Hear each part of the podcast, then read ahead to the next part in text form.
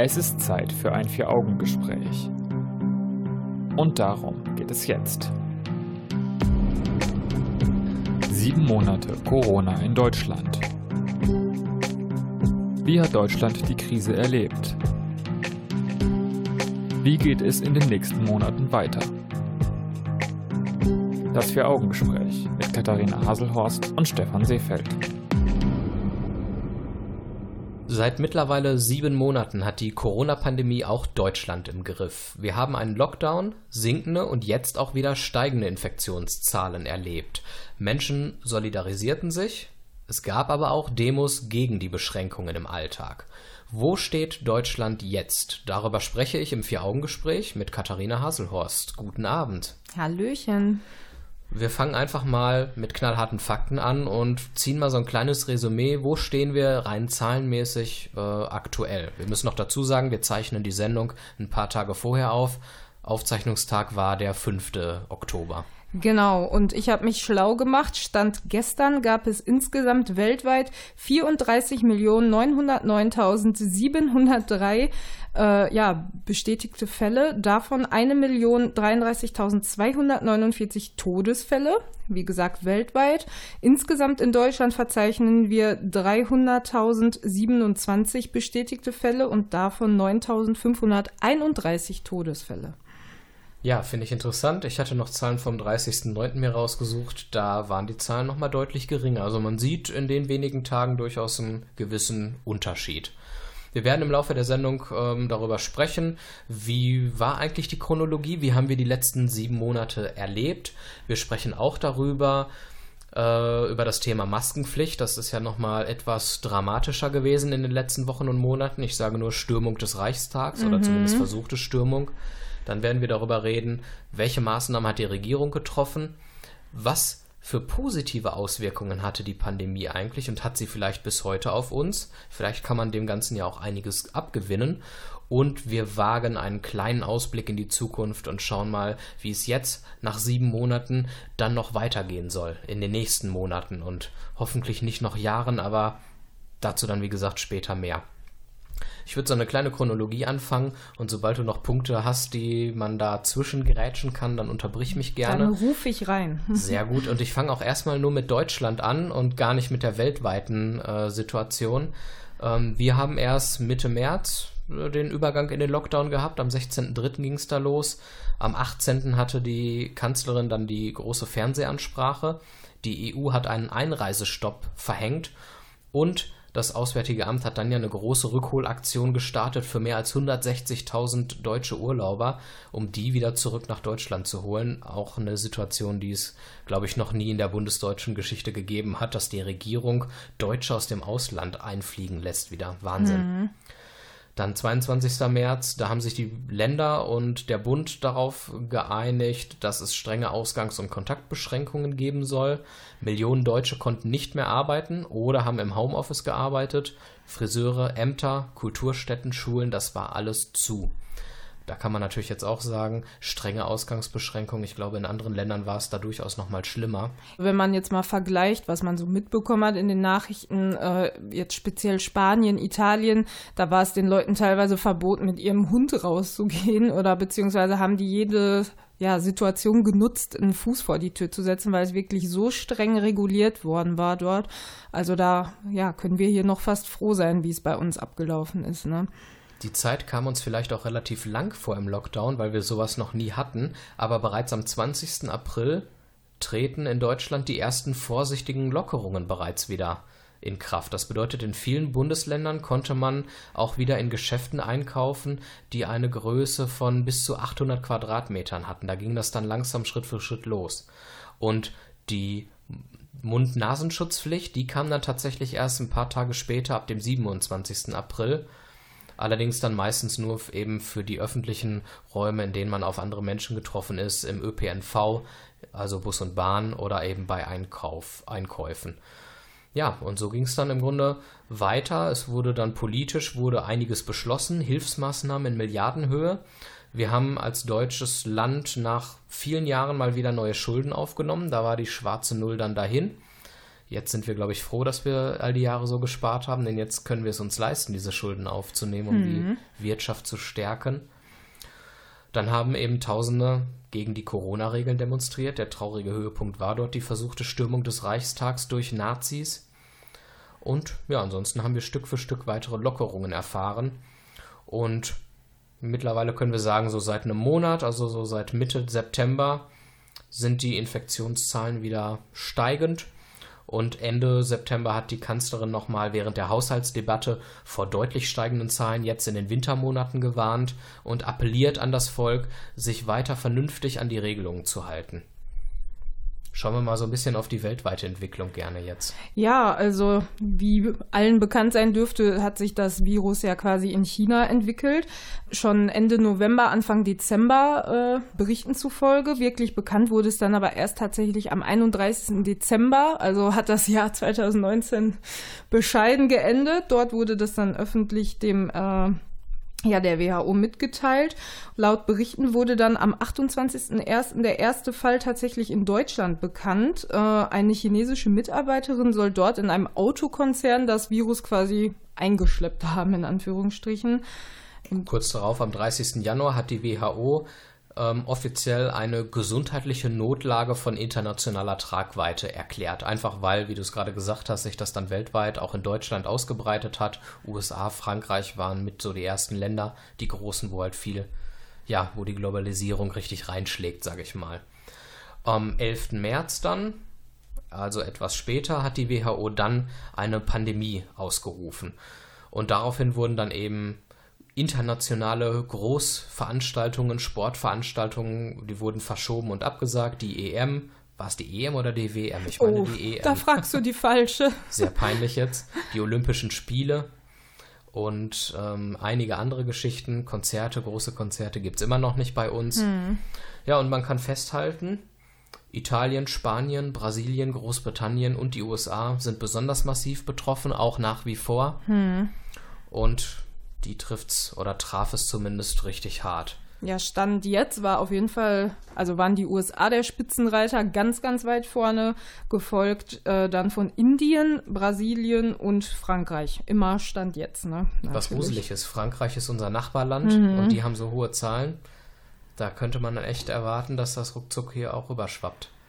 Wie hast du diese sieben Monate jetzt erlebt, wenn du darauf so zurückblickst? Also erstmal ist es krass zu hören, dass es jetzt tatsächlich schon sieben Monate sind, weil irgendwie kommt es einem gar nicht so lange vor. Äh, ich weiß noch, dass als das Ganze anfing hier in Deutschland, ich gar nicht in Deutschland war, sondern ganz weit weg auf der anderen Seite der Welt auf Bali saß und mir dachte, ach, mein Gott, was machen die da drüben für einen äh, ne Aufstand und das ist bestimmt alles gar nicht so schlimm. Und als ich dann äh, wieder gelandet bin, Ende Februar war das in Deutschland ähm, und schon die ersten mit Mundschutz hab rumlaufen sehen, fand ich das schon ein bisschen gruselig, hab's aber tatsächlich auch immer noch nicht ganz so ernst genommen. Mhm. Ähm, und dann spätestens seit der Ansprache von Merkel, äh, ja, habe ich mir gedacht, okay, das Ganze ist schon ernst und hat mir tatsächlich auch ein bisschen Angst gemacht, muss ich sagen, weil es halt so ungewiss war. Ne? Ja. Keiner wusste, was kommt. Vor allem, wenn sich eine medienscheue Angela Merkel, die jetzt kein großes Interesse hat, sich freiwillig zur Primetime ins Fernsehen zu setzen, dann doch mal meint, sie müsste dort mal den Sendeplatz belegen und mal sich ans Volk wenden dann ist es nicht eine Kleinigkeit, über die wir reden. Genau, spätestens da wusste man, ja, jetzt wird's ernst. Und als dann das Ganze anfing mit diesen Hamsterkäufen und äh, die Geschäfte waren leer und äh, also da wurde es für mich echt gruselig. Mhm. Ich muss zugeben, ich habe ähm, das anfangs auch nicht so ganz ernst genommen, weil ich mir auch gedacht habe, es ähm, erkranken viel mehr Leute an der Grippe und mhm. nicht an Covid. Und die Grippe hat viel mehr Todesopfer äh, gefordert, zumindest zu dem Zeitpunkt da noch. Warum wird da nicht so ein Tamtam jedes Jahr gemacht? Und jetzt haben wir eine neue Krankheit, die viel ja, untödlicher endet, sage ich mal. Hm. Und da wird auf einmal so massiv in das öffentliche Leben eingeschnitten. Da habe ich mich schon schwer getan. Bis mir dann jemand, der im Gesundheitssektor arbeitet, ähm, als ähm, Notfallsanitäter mir dort dann auch erklärt hat, es hängt damit zusammen, wie unterschiedlich eine Grippe und Covid behandelt werden. Grippekranke kann man ganz anders im Krankenhaus behandeln, weil sie ganz andere Betten brauchen, auch was Intensivbetten angeht. Wir brauchen eine ganz andere Ausstattung. Bei einer Grippe muss man nicht künstlich beatmen. Hm. Da hat man zwar schweres Fieber und wer weiß was für Husten, Schnupfen und ist völlig platt, aber man muss nicht künstlich beatmet werden. Bei Covid braucht man Intensivbetten, die auch künstlich beatmen können, dass da mhm. entsprechend alle Geräte verfügbar sind. Und von dieser Art von Intensivbetten gibt es halt weniger als für so klassische Krankheiten wie die gute alte Grippe. Und deswegen ist äh, Covid dahingehend ernster zu nehmen, als dass wir das Gesundheitssystem völlig sprengen würden, wenn das total ausgeartet wäre. Ist es ja Gott sei Dank nicht bei uns. Toi, toi, toi. Ich hoffe, es bleibt so. Aber das ist eben dieser kleine, aber feine Unterschied, auch wenn die Zahlen vielleicht harmloser aussehen bei Covid, ähm, die Folgen wären dann doch verheerender, wenn das Ganze dann so ein bisschen außer Kontrolle gerät. Ja, abschließend ist zu sagen, wie du schon gesagt hast, es ist auf jeden Fall ernst zu nehmen und das Ganze nehme ich auch ernst, aber ja, Angst in dem Sinne habe ich jetzt nicht, aber wie gesagt, Sorge schon und ich nehme das Ganze auf jeden Fall ernst und sollte auch jeder von uns ernst nehmen. Und auch weiterhin, obwohl alles irgendwie lockerer ist und man sich mehr daran gewöhnt hat. Ne? Genau, ja, man vergisst das dann schnell, ne, weil man wieder ganz normal in Anführungsstrichen einkaufen kann und so weiter. Aber ja, Leute, haltet euch an die Regeln.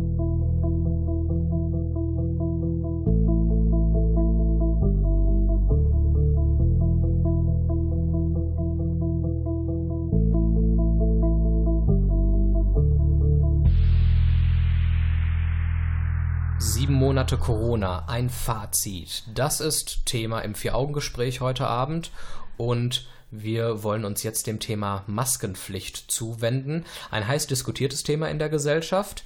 Sie wurde erst als nicht wirksam beschrieben, kam dann doch, wird von Menschen kritisiert. Es gehen Menschen sogar dagegen auf die Straße, andere schwören darauf und deswegen wollen wir uns jetzt ein bisschen gründlicher dazu mal unterhalten.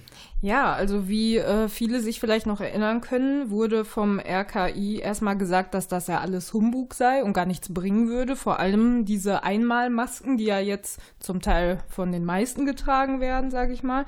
Und ähm, ja, was glaubst du, woran das liegt, dass äh, das zunächst mal gesagt wurde? Gute Frage.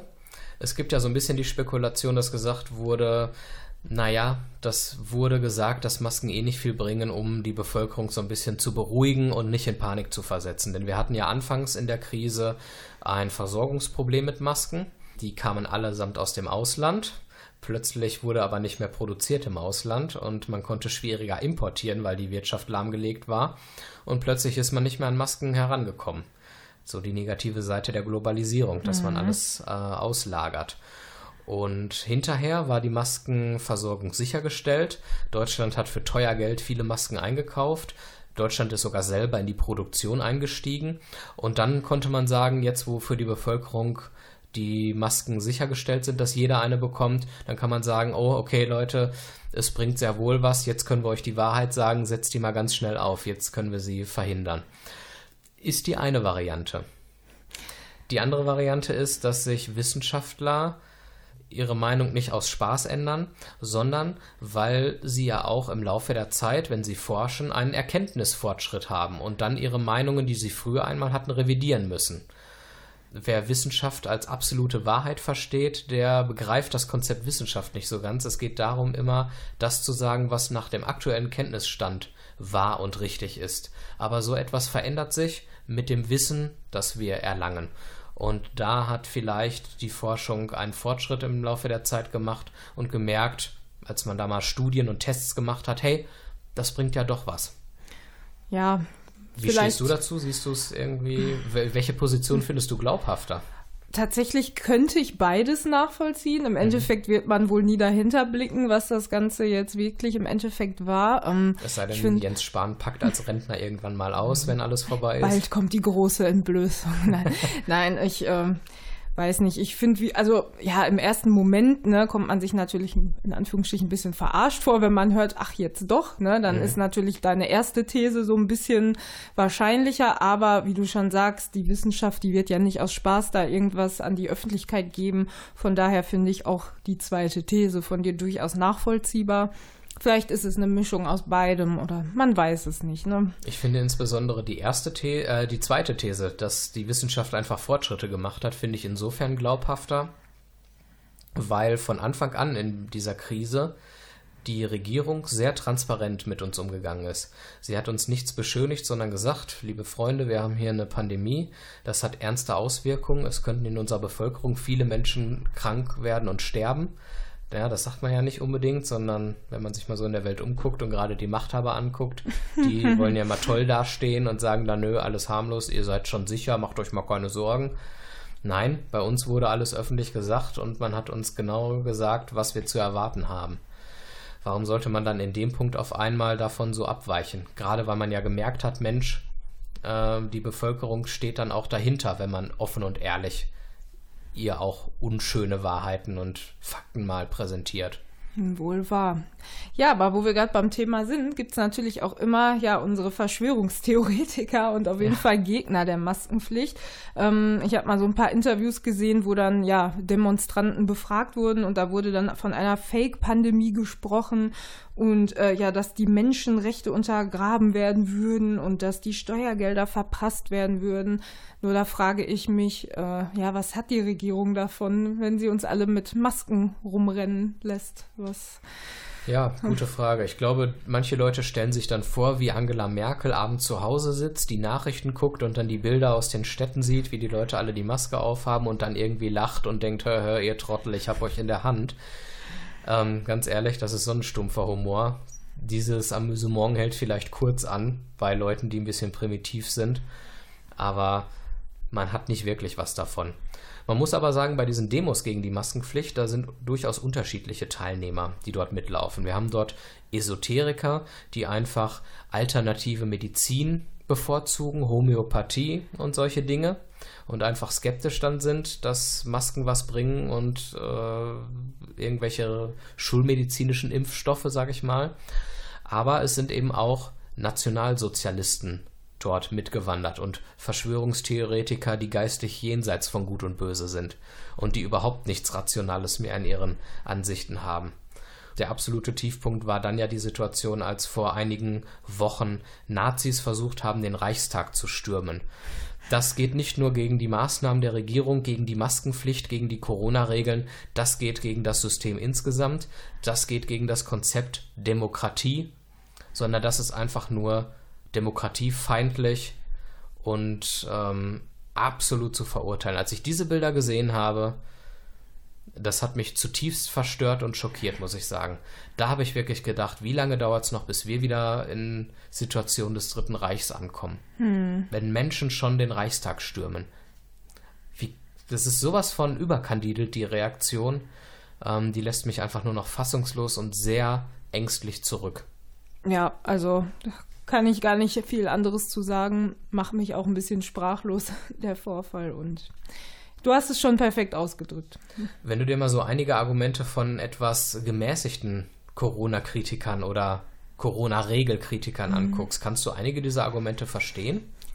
Also ich könnte jetzt aus dem Stegreif dir keins nennen tatsächlich irgendwie. Ja, mag sein, dass da vielleicht mal ein oder zwei Dinge bei war, wo man sagen könnte, ja, ähm, ne, könnte so sein. Aber ich denke mir auf der anderen Seite auch, mein Gott, es tut doch keinem weh, so ein ja, Stückchen Stoff mal über Mund und Nase zu ziehen, wenn wir draußen mhm. Was sollen zum Beispiel die Leute sagen, die es in ihren Berufen alltäglich tun, ne? Ärzte, Kosmetiker, was auch immer.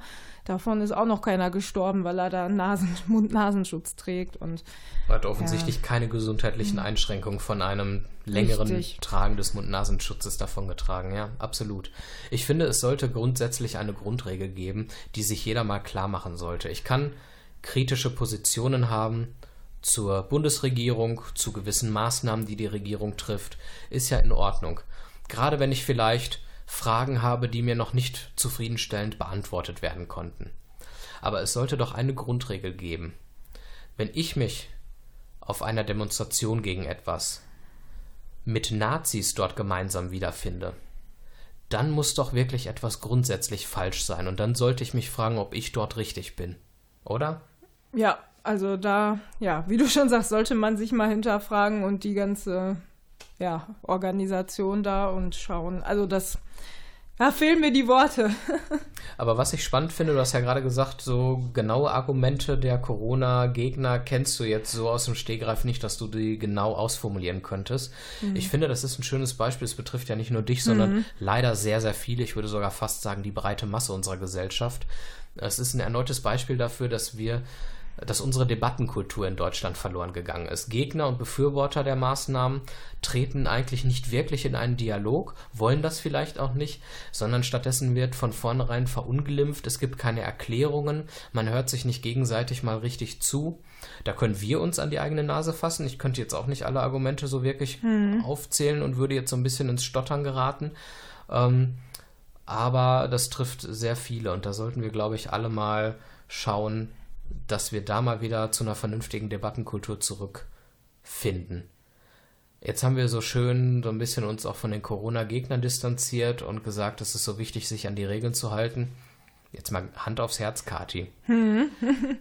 Hast du dich und auch jetzt in der Gegenwart, hältst du dich konsequent immer an die Abstandsregeln und damals auch an die Kontaktbeschränkungen oder gab es mal die ein oder andere Situation, wo du doch mal Menschen etwas näher an dich rangelassen hast, wo es eigentlich nicht angebracht war, sei es auf der Arbeit oder sonst wie? Ähm, ja, gutes Beispiel direkt die Arbeit. Also ich weiß noch, ähm, jetzt haben wir ja mittlerweile sogar die Maskenpflicht auf der Arbeit. Als das noch nicht der Fall war, habe ich auch gnadenlos bei Kollegen am Tisch gesessen, weiterhin. Ja, weil ich mir immer, ne, das mag man jetzt verurteilen, aber ich dachte mir immer, mein Gott, ich habe bis vor einem Tag auch noch mit denen an einem Tisch gesessen. Warum sollte ich das jetzt sein lassen? Wie mhm. gesagt, mag man sehen, wie man will. Wo ich mich auf jeden Fall ähm, nicht immer an diese Abstandsregelung halte, ist tatsächlich beim Einkaufen. Da fällt es mir oft auf im Supermarkt, wenn ich dann mal ans Käseregal will und da steht gerade irgendwie jemand davor, dann drängel ich mich daran vorbei. Das sind dann auf keinen Fall 1,5 Meter, die ich da einhalte. Oder halt im Bus und Bahn, da ist es aber ja nicht mir geschuldet, sondern der Platzsituation tatsächlich. Ja. Ne? Ja. Das ist eine ehrliche Antwort. Ich glaube, wer ehrlich zu sich selbst ist, stellt fest, dass es jedem Mal so gegangen ist, dass man das das eine oder andere Mal nicht ganz so genau genommen hat. Wir zeichnen unsere Sendung auch in einem Raum auf und sitzen auch nicht ganz 1,50 Meter auseinander. Dazu muss man sagen, wir sind auch noch Arbeitskollegen. Das bedeutet, ähm, das, was du auf der Arbeit beschrieben hast, traf dort auch mal zu. Ähm, sodass man dann sagen kann, wir verbringen aufgrund der Arbeit schon so viel Zeit miteinander in all den Monaten, ähm, teilweise kann man nicht den Abstände wahren, auch aus Arbeitsgründen. Sollen alles keine Rechtfertigung sein, sondern sollen Erklärungen sein, damit man versteht, warum das teilweise so nicht ganz beachtet wird. Genau. Ähm, aber da kann man tatsächlich sein, äh, sagen, es ist manchmal auch echt gar nicht so einfach, das konsequent überall immer so durchzuhalten. Gerade, sage ich mal, in Geschäften, wo sich dann doch einige Leute tummeln. Man will dann ja doch auch schnell da wieder raus und dann geht man auch mal an den Leuten ein bisschen enger vorbei. Ne? Mhm.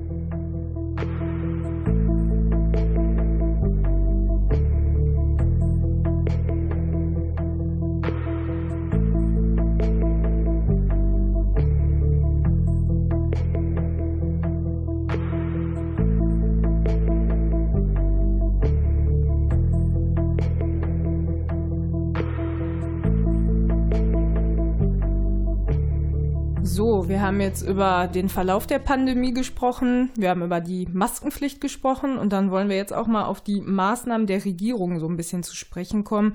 Ähm, ja, die Hilfen, wie geht es der Wirtschaft momentan? Waren das gute Maßnahmen, die da getätigt wurden? Und ich fange einfach auch mal mit so ein paar ganz trockenen Fakten an. Zum Beispiel ist das äh, Bruttoinlandsprodukt im zweiten Quartal 2020 um 9,7 Prozent gesunken. Ähm, zum Zeitpunkt August 2020 befinden sich 4,5 Millionen Menschen, Personen in Kurzarbeit.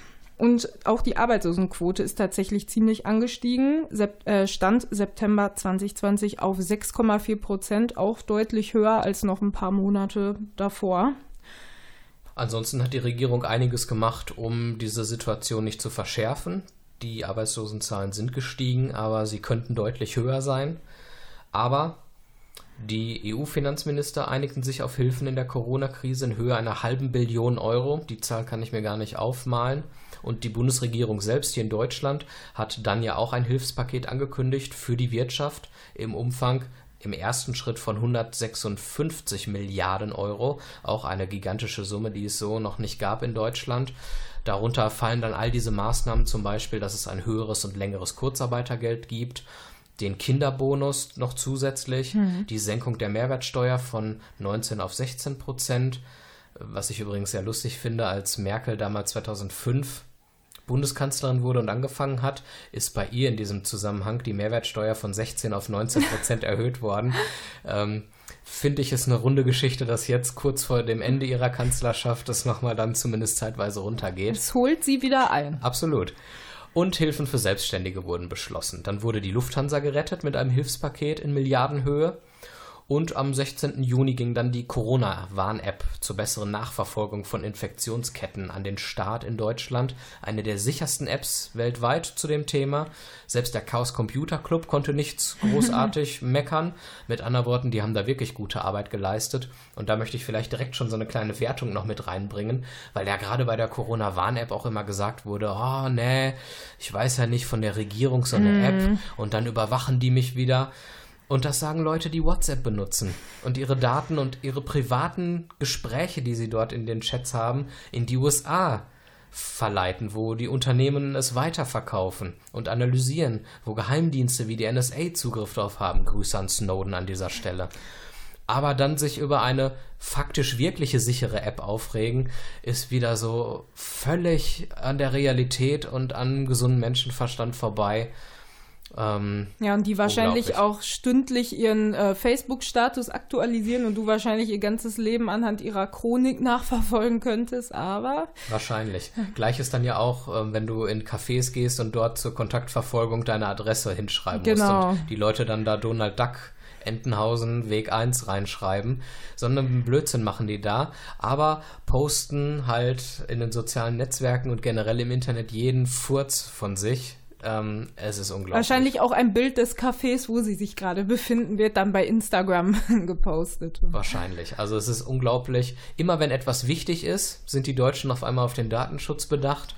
Und immer wenn es völlig unwichtig ist und man darauf verzichten könnte, da hauen die Leute das einfach raus und es ist ihnen völlig egal. Aber ich komme ein bisschen vom Thema ab, merke ich gerade. Ansonsten hat die Bundesregierung noch 218 Milliarden Euro neue Schulden aufgenommen. Also die schwarze Null ist weg. Ähm, wie siehst du das? Neue Schulden aufnehmen? Eher schwierig? Schwierig mag sein, aber in dem Fall äh, ja in dem Fall absolut gerechtfertigt und auch notwendig, denke ich mir. Also wir können froh sein, dass wir die Möglichkeit haben und wie du vorhin auch, meine ich, schon gesagt hast, dass äh, wir froh sein können, dass wir immer so schön sparsam hier gelebt haben, ne? äh, damit jetzt ja diese ganzen Maßnahmen ergriffen werden konnten, weil sonst hätte das Ganze, glaube ich, noch viel schlechter für den einen oder anderen oder auch für die Wirtschaft halt eben ausgehen können. Ne?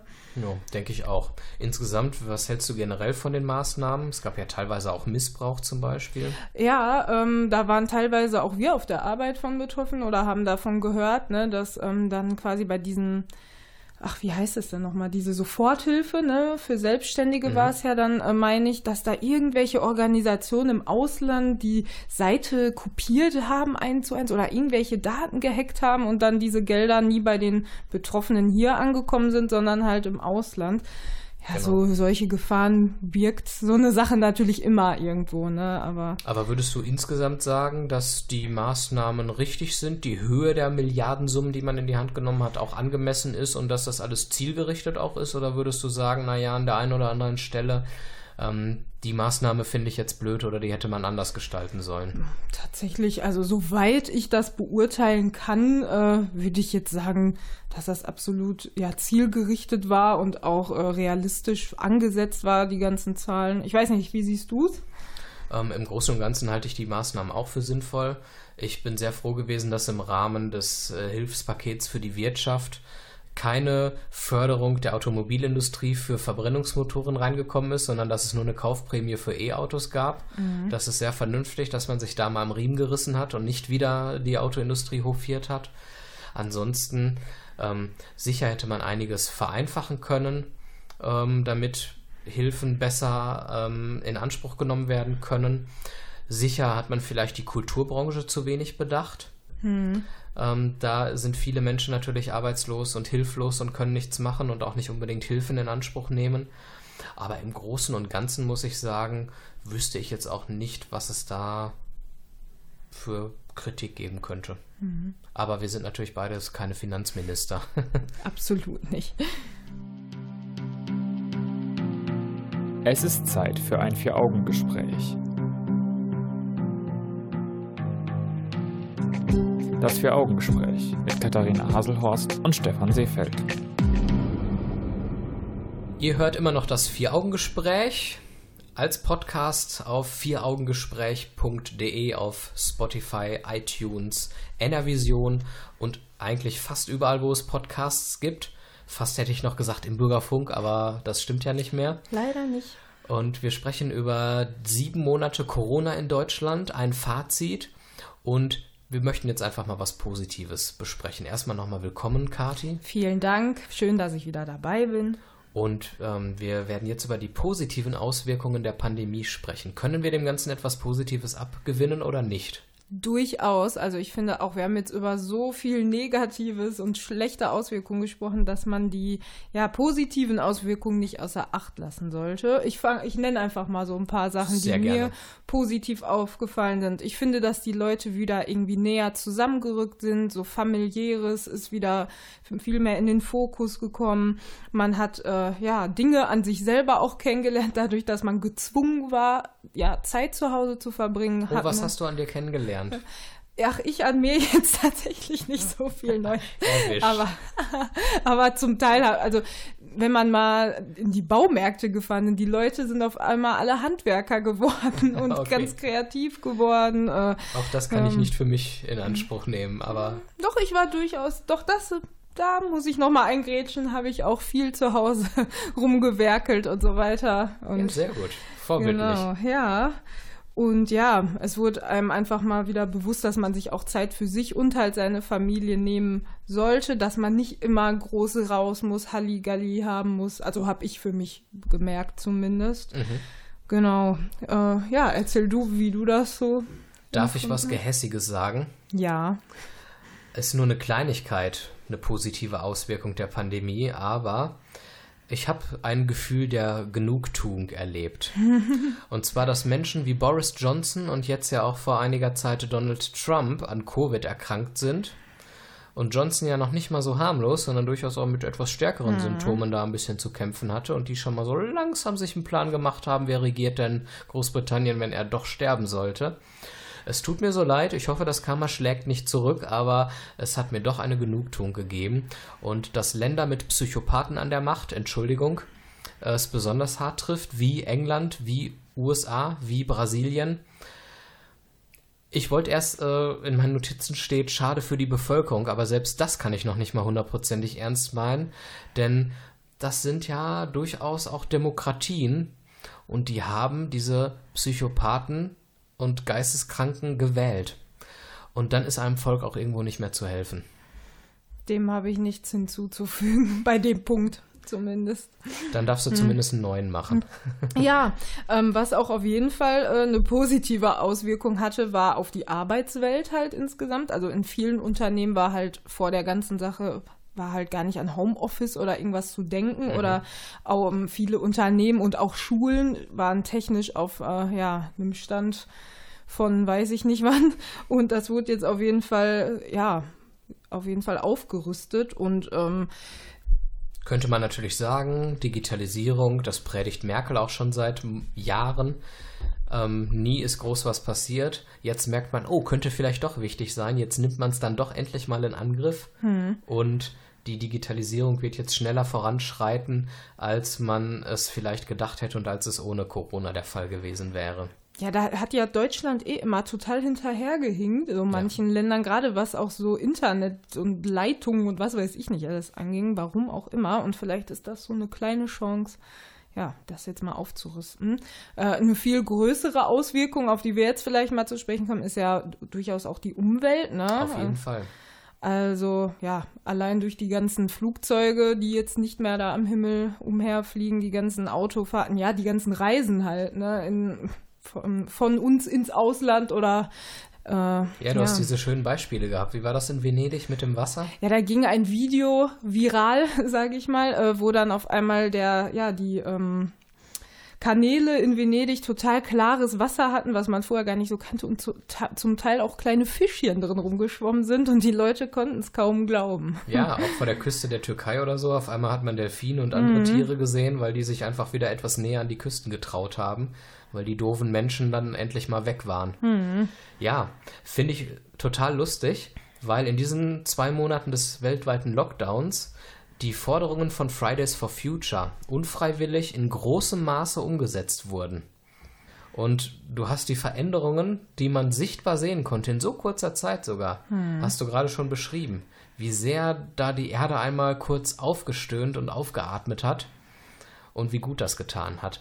Und wenn man das einfach dauerhaft in eine gute Richtung lenken würde, würde das unserem Planeten und uns, was die Lebensqualität angeht, sehr, sehr gut tun. Ja, ich befürchte nur leider, äh, oder beziehungsweise ist es ja auch Fakt, dass es jetzt, wo die Lockerungen eingetreten sind, schon wieder ja rückläufig war. Ne? ja, das stimmt.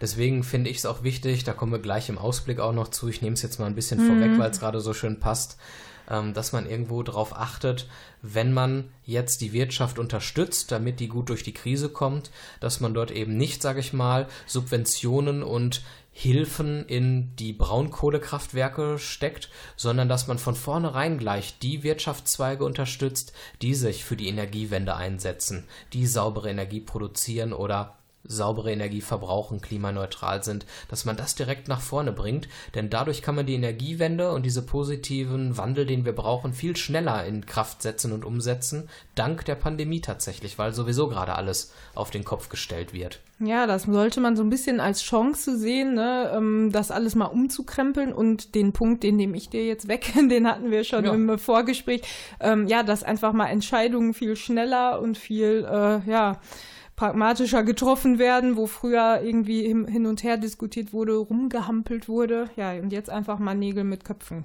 gemacht werden. Ne? Ja, schönes Beispiel ist die Grundsicherung, Arbeitslosengeld 2, ach so großes Hassthema, mhm. aber die Leute, die alle ihren Job verloren haben, gerade auch die Selbstständigen, die plötzlich keine Aufträge mehr hatten und ja keinen Anspruch auf das Arbeitslosengeld bei der Agentur haben, sondern dann ins Jobcenter, ins Arbeitslosengeld 2 fallen, die sind unkompliziert an diese Leistungen gekommen, um irgendwie ihren Lebensunterhalt dann noch sicherstellen zu können, weil es eine vereinfachte Anspruchsprüfung gab. Man hat nur noch geguckt, wie sieht es aktuell aus mit dem Einkommen und die Vermögensprüfung hat man sich komplett geschenkt sogar.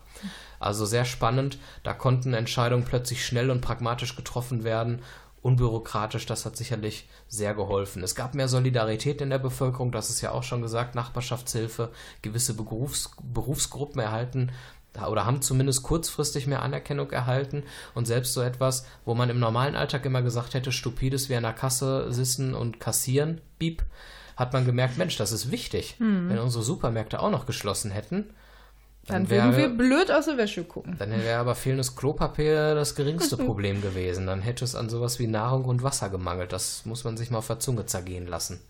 Und ansonsten hätte ich jetzt noch so ein paar Kleinigkeiten, die das Leben im Alltag ein bisschen angenehmer gemacht haben. Sowas wie, wer noch auf der Arbeit gearbeitet hat und unterwegs sein musste, der hatte viel Platz und Ruhe in Bus und Bahn während des Lockdowns, weil viel weniger los war. Oh ja, sehr angenehm. Die Abstandsregeln in Cafés waren gut. Man saß nicht so eng bei Fremden wie sonst. Das war alles sehr angenehm. Und für Unternehmen, bei denen Homeoffice nicht möglich war, war das plötzlich doch möglich. Man merkte also, es geht viel mehr, als man immer gedacht hat. Und jetzt will ja unser Arbeitsminister Hubertus Heil ein Gesetz auf den Weg bringen, äh, welches uns 24 Tagen im Jahr einen Anspruch auf äh, Homeoffice sichert, zumindest in den Berufen, mhm. in denen es möglich ist. Und das finde ich ist natürlich ein spannendes neues Konzept, was vielleicht manche Leute entlasten kann. Mhm. Und die Hälfte aller Zuhörer mache ich mir jetzt zum Feind, aber ich tue es trotzdem. Ach, herrlich, keine Bundesliga, keine Bekloppten in den Straßen und in den Bahnen. Ich fand es super. Ich leider auch. es tut mir leid, aber es ist so. Ja, ja, man kann hoffen, dass man sich so ein paar von den positiven Auswirkungen beibehält, ne, sich so Jawohl. ein bisschen was Und wir haben keinen großen Diss gehabt von wegen, nein, es gibt keine positiven, ich sehe das ganz anders, die Corona-Krise war nur schlecht. Auch hier waren wir wieder recht harmonisch. Sehr auf einer Ebene. Gucken wir gemeinsam harmonisch in die Zukunft, ja? Gerne.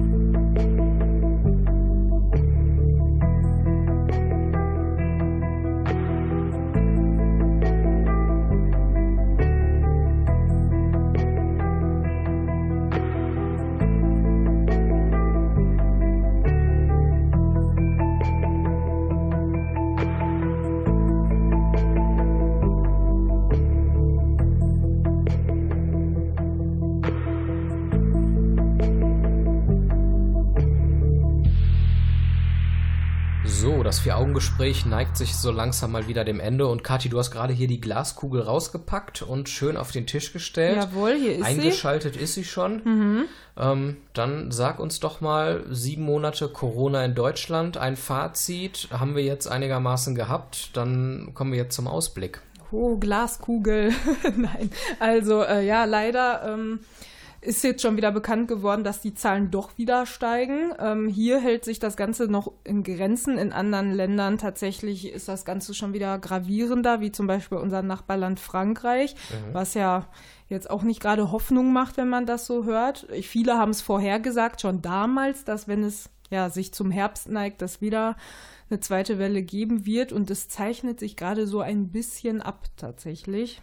Ja, wenn wir dann über einen zweiten Lockdown sprechen, dann bleibt uns aber auch festzuhalten, es liegt irgendwo auch an uns. Die Verhinderung eines zweiten Lockdowns hängt von der Disziplin von uns allen ab. Schaffen wir es nach sieben Monaten, jetzt auch in den kommenden Monaten, noch eine Disziplin an den Tag zu legen und uns an die Abstands-, an die Aha-Regeln zu halten? Oder lassen wir so langsam aber sicher nach und geben wir diesen verrückten Verschwörungstheoretikern und äh, Rechtsradikalen einen Raum, die das instrumentalisieren und die Leute gegeneinander aufwiegeln und dagegen verstoßen. Hm. Also Experten sagen zwar auch, dass jetzt, wenn eine zweite Welle kommt, die nicht so verheerend sein wird wie damals im März und April, wo die Zahlen so in die Höhe gestiegen sind, aber wie du schon sagst, dass man da natürlich auch so ein bisschen selbst in der Verantwortung steht, ne? wie man das Ganze jetzt ja einhält, ne, wie du schon sagst. Und es ist alles ein bisschen spekulativ, aber auch, wie gesagt, schon in unserer Hand, wie sich ein, das entwickelt. Mhm. Eine wichtige Frage ist natürlich, wie lange soll man das Ganze jetzt noch machen auf diese Weise? Wie lange noch die Maske? Wie lange noch die Abstandsregeln? Wann kann man endlich wieder mal große Konzerte besuchen und wieder ein normales Leben führen? Die Frage gehört definitiv auch in einen Ausblick rein, deswegen stellen wir sie hier in der Sendung. Und ähm, wenn wir uns fragen, wie lange das Ganze jetzt noch so gehen soll, dann natürlich ganz klar so lange, bis die Wissenschaft dieses Virus im Griff hat und wir es besiegen können, zum Beispiel mit Impfungen. Und da schreibt das RKI, das Robert Koch Institut, das ist vom Stand 30.09. Zitat, zum jetzigen Zeitpunkt kann man noch nicht sagen, wann es einen sicheren und wirksamen Impfstoff gegen SARS-CoV-2 geben wird, der vor Covid-19 schützt. Weltweit wird an der Entwicklung mehrerer Impfstofftypen gearbeitet. Man muss aktuell davon ausgehen, dass es frühestens 2021 einen Impfstoff gegen Covid-19 in relevanten Mengen geben wird. Zitat Ende. Ja, gestern äh, habe ich brav Nachrichten geschaut und da hörte sich das Ganze tatsächlich noch ein bisschen ja, äh, verheerender an. Da sagte die Expertin, ähm, dass mit einem wirklich wirksamen Impfstoff, Impfstoff mhm. nicht äh, ja, vor 2022 gerechnet wird und auch so lange es diesen Impfstoff noch nicht gibt, tatsächlich auch noch die Maskenpflicht und alles weitere durchgesetzt werden müsse. Also ein Ende ist erstmal nicht in Sicht. Ja, das zieht doch irgendwie ein Stück weit runter hier zum Schluss. Aber ich möchte mich auch weiter an positive Dinge klammern, denn eine Sache ist auch klar, der Gesundheitssektor wird in den nächsten Jahren besser ausgerüstet sein, weil jetzt, dank der Krise, dort investiert wird. Es kommt Anfang des kommenden Jahres die elektronische Gesundheitsakte, die einiges ermöglicht. Die war auch ohnehin schon geplant. Aber es sollen jetzt die Krankenhäuser modernisiert werden, sodass die besser ausgerüstet sind. Das sind Investitionen, die in den letzten Jahren nicht so stattgefunden haben. Insofern wird dort einiges passieren. Dann werden unsere Schulen oder Deutschland insgesamt wird nun schneller digitalisiert werden, als es ursprünglich geplant war, was auch notwendig ist. Ja. Und einige Unternehmen werden vielleicht auch Homeoffice dauerhaft anbieten und Dienstreisen reduzieren können, weil man merkt, hey, gewisse Dinge funktionieren auch relativ gut digital, in Videokonferenzen, in E-Mails. Man muss nicht alles tatsächlich persönlich klären. Ja, durchaus auch bei vielen, ähm, ja, äh, Dienstleistern, Geschäften oder auch Ämtern ist jetzt äh, den Leuten bewusst geworden, dass vieles auch digital geht, sei es jetzt übers Internet, über Telefon, per Mail und gar nicht notwendig ist, immer vor Ort dann da zu sein. Ja, wie weit das auf Dauer so klappt, ist natürlich die Frage, aber man hat schon gemerkt, ja, dass vieles auch digital doch einfacher ist und vielleicht wird das ja in Zukunft so beibehalten. Ne? Schauen wir uns an. Wir können es gestalten. Ich hoffe, wir werden es gut gestalten. Insgesamt geht es uns in Deutschland generell, sowohl gesundheitlich als auch wirtschaftlich, immer noch äh, sehr gut. Wir leiden nicht, wer weiß wie, und leben in tiefster Armut flächendeckend. Das muss man einfach mal so festhalten. Eine echte Katastrophe im wahrsten Sinne ist ausgeblieben, muss man auch mal so sagen. Das kann sich jederzeit ändern. Es liegt an uns, was wir daraus machen. Und ich hoffe, dass wir weiterhin so glimpflich davonkommen werden wie bisher. Schauen wir mal, wie lange uns das noch begleiten wird. Ich habe ehrlich gesagt keine Lust auf ein weiteres Vier-Augen-Gespräch zu dem Thema. Ähm, aber wenn es in einigen Monaten nochmal erforderlich sein sollte oder man was Neues zu dem Thema beitragen kann, dann wird man es gegebenenfalls nochmal machen. Gut. Hast du noch salbungsvolle letzte Worte zu dem Thema? Ähm, Nochmal der Appell, Leute, haltet euch an die Regeln. Äh, ja, wir können gemeinsam dafür sorgen, dass eine Katastrophe ausbleibt. Und ansonsten danke ich dir für das nette Gespräch, wie immer. Ich danke auch zurück. Ihr alle könnt diese Sendung jederzeit nachhören und alle bisherigen Folgen unseres Vier-Augen-Gesprächs hören im Internet auf unserer Homepage vieraugengespräch.de. Da könnt ihr übrigens mehr auch über uns erfahren, uns mal sehen, damit ihr wisst, wer verbirgt sich hinter den Stimmen. Ist ja auch mal ganz interessant mhm. vielleicht. Und ihr könnt uns auf allen bekannten Podcast-Portalen äh, abonnieren als Podcast. Spotify, iTunes sind da mal genannt als die größten, aber auch auf allen anderen. Und ansonsten sind wir dann im November mit der nächsten Sendung wieder am Start. Wünschen euch bis dahin eine gute Zeit. Achtet auf euch, bleibt gesund und seid lieb zueinander. Macht's gut. Tschüss. Tschüss.